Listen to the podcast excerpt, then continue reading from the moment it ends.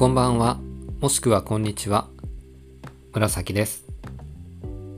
今日は2020年12月10日になりました。久々の収録です。しかもこれ2回目ですね。撮り直してます。1回目ので収録のテンションが編集して聞いてたらすっごい低くっていや中身はね結構良かったなぁと思ってたんですけどなんでこんな低いテンションなんかと思って最終的に上げるのやめて今2回目です。はい。前回ですね子供たちとの親子の話を放送収録させてもらいました。で皆さんの反応がすごく嬉しかったです。ありがとうございます。まあ、僕が10本ちょっと上げてきた中で一番反響がありましたね。うん。まあ僕も娘たちといつか番組を撮るっていうのを一つの目ゴールとしてやってきてましたのでそこのゴールが思った以上に早く実現できてすごく嬉しくて、まあ、皆さんもにも喜んでもらえて本当に楽しかったです。感想もいろいろいただきました。うん。えっ、と、金太さんからは、まあ、今後もこの親子での放送が聞きたい。なんならあの喧嘩、親子喧嘩してほしいとかいうのもありましたし、ディントンさんからはですね、アンカー向けのメッセージボイスでの、まあ、励ましというか、うん、コメントをいただきまして、はい。ちょっとしばらくそのメッセージボイスが来てるのに気づかずに、実はさっきですね、あの、ようやく送っていただいたことへのお礼のメッセージを送ったつもりなんですが、きちんと送れてるかどうかがわかんなくてですね、すいません、リントンさん、ちょっと確認してみてください。でも、本当に嬉しかったです。ありがとうございます。こんな感じで本当たくさんの反響が Twitter や、えっと、コミュニティのスラックでも上がっててですね。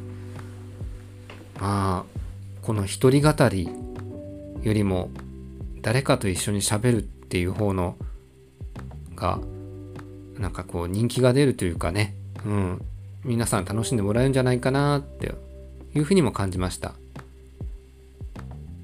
ちょっと間が空いたのには、そういった達成感と次どんな風にしようかなってですね考えすぎてしまってるとこあとちょっと興味の対象が一つのゴールを迎えたことで変わっていきつつあるところっていうのがこの、まあ、12月入ってしばらく上げなかった理由ですね。うん。で、えっ、と日付変わっちゃいましたけど12月9日に古典ラジオのコミュニティの中で株式会社ブック代表の樋口さんがポッドキャスト講座を開いてくれてそこに参加させてもらいまああのもうすでに始めてる方これから始める方いろんな方がいるんですけどもそこでの皆さんのやりとりとかを聞いててあ僕もせっかく始めたポッドキャストで皆さんからの嬉しい反応もいただいたのでもうちょっと続けたいなと思って今日撮りまし、撮ってます。2回目ですけど。うん。その中でね、やっぱりあの、継続した方がいい、継続することが大事だっていうふうにね、あの、木口さんや他の方も言っててですね、まあ非常に胸に刺さりました。というのが、僕継続することがすごく苦手です。はい。継続しないことを継続することは得意です。何言ってるんだっていうことは、要は、あの、すぐやめちゃうんですけど、はい。さっきもちょっと言いましたけど、興味の対象が変わることが早いんです。興味を持ったら、あの、動き出すのも早いですけど、なんというか、うん、あんまり深くは追求しないし、継続もしない。あ、かっこいい言い方してますけど、秋っぽいんですよね。このポッドキャストにもそのちょっと秋の波が来てたんですけど、今なんとか持ち直せそうかなと思っております。あのまあ皆さんの、こう、なんですかね、今からやっていくぞっていう人や、もっと良くしようっていう姿勢に刺激された形でありますけども、はい。まあそんな感じで、ちょっと今回は、録音もですね、アンカーというアプリじゃなくて、今ガレージバンドで直で声を録ってます。音楽もね、アンカーで最初から準備されている音楽、まあ素敵な音楽たくさんあるし、雰囲気に合ってるところもあるんですけど、今回はちょっと違うとこから撮ってこようかなと思いながら、はい、今声取った後の、まあ、感じから曲を合わせてみようと思ってます。あとは、そうっすね。この番組のコンセプト、自分でも忘れてたんですけど、まあ、ちょっとなんかこう、どんどん盛り上げないといけないような感じにとらわれていたんですけど、もういっかな。はい。まあ、ぶっちゃけ言うと、落ち着いた感じの夜の番組、まあ、ジェットスティリウムまではないですけど、あんな風なところをかなり意識した作りを最初はしてたんですけど、柄じゃないかな。うん。柄じゃないし、なんかあれ疲れるんすよね。はい。あ適当な人間だからですね。うん。最初台本っていうか、車の中で撮ったのをもう一回撮り直してやってましたけど、うまく聞こえるようにって。そうするとなんか長く続かないですね。こんな風にダラダラ喋る感じの方が僕の性には合ってるかな。はい。それとまあ子供たちと話すのはですね、すご非常に好評だったので、別の番組立ち上げた方がいいんじゃないかっていう声もあって、僕もそっちの方が子供たちのモチベーションが続きそうだなってちょっと考えてるんで、まあ、次回、次回というか、会う時にちょっと話して決めていこうかなと思っています。タイトルとかね、そういったのもね、まあ、子供たち、まあ、主に長女になると思いますが、ベースで考えてもらってっていうことですね。はい。またいいかねパレットで撮りたいな。あっちの方が雰囲気が全然出るんでですね。うん。少しずつ機材の使い方も覚えたいしですね。せっかく、まあ近くに、ああいうとこがあるんでですね。うん。ほんと、最近はいいかねパレットに行ってばっかりだからですね。はい。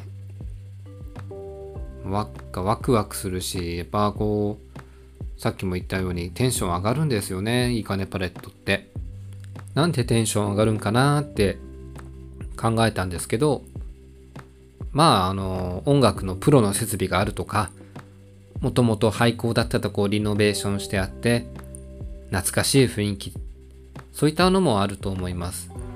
ただね、やっぱりあの、樋口さんや青柳さん、弟子のマサさん、まあ、他にも何かお名前がわかるスタッフも最近は出てきたんですけど、皆さんの出してるあの、いいかねパレットの空気感作り上げてる空気感、そういったものがなんかいいなって思ってます。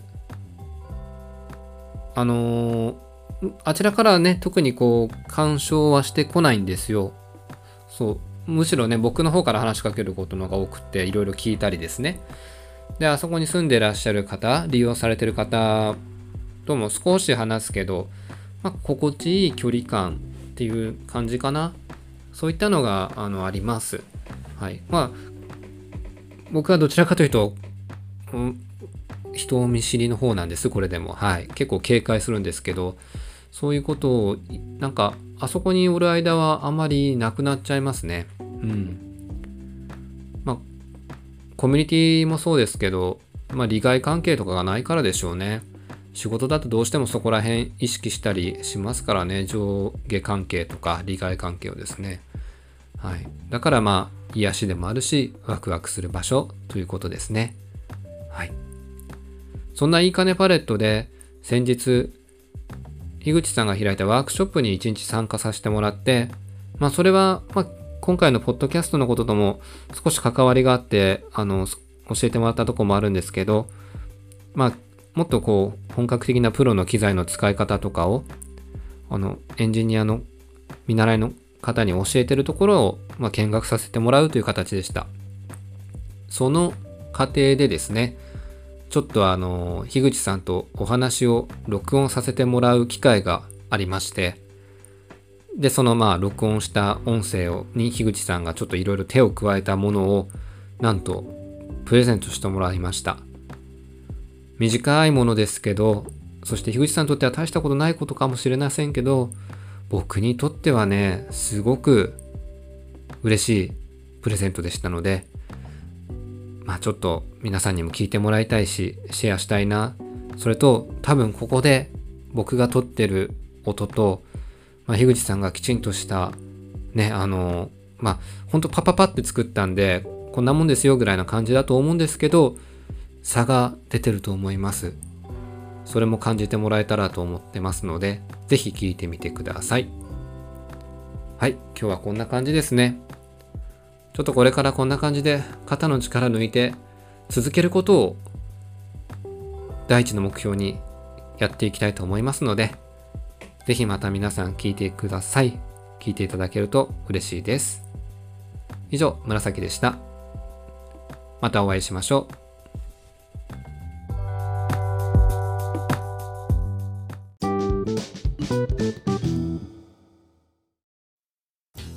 始まりましたよ。はい、紫さん。こんにちは。私は樋口ですが。はい。さあさあさあ。いや今いいかねパレットではい。テ。スト収録をしてみてるんですけども、はい。えっ、と今日は、えー、とレコーディングのレコーディングん？レコーディング見学というかワークショップということだったんですけども。いやどうでした？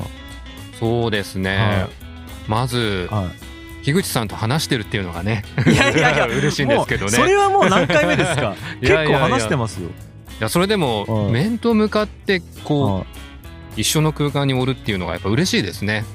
あらら、あーいやもう僕はもうずーっと樋口と一緒にいるので。樋口のやっぱ尊さ気高さっていうのがちょっとやっぱ理解できてない部分なんですけどやっぱこうええちょっとわかんないですけどやっぱこう下々の民から見ると樋口ってやっぱ神々しい存在っそうですてねこ。とですね。うんうん、まあ、カエサルで言うと どうしてもそっち行っちゃうんですけど、うんいっぱい持ってる感じがしますね。今、どっすねどんどん広がっていってるでしょ。はいはいはいね人気もバンバン上がってって。いやでもそれも結局認識次第次第だと思うんですよ。やっぱり人が認識をすることでしか人、えっと世界って理解できてないので、樋口を神と思うか下民と思うかはやっぱ紫さん次第ですよ。僕の意識の書き換えとかをね、あそうしていかないといけないということですね。ということで、あの、はい頑張って日記を勉強していきましょう。そうなりますね。はい瞑想してですはいね。。えー、南明法蓮華経。南無法蓮華経。ありがとうございました。お疲れした。ありがとうございました。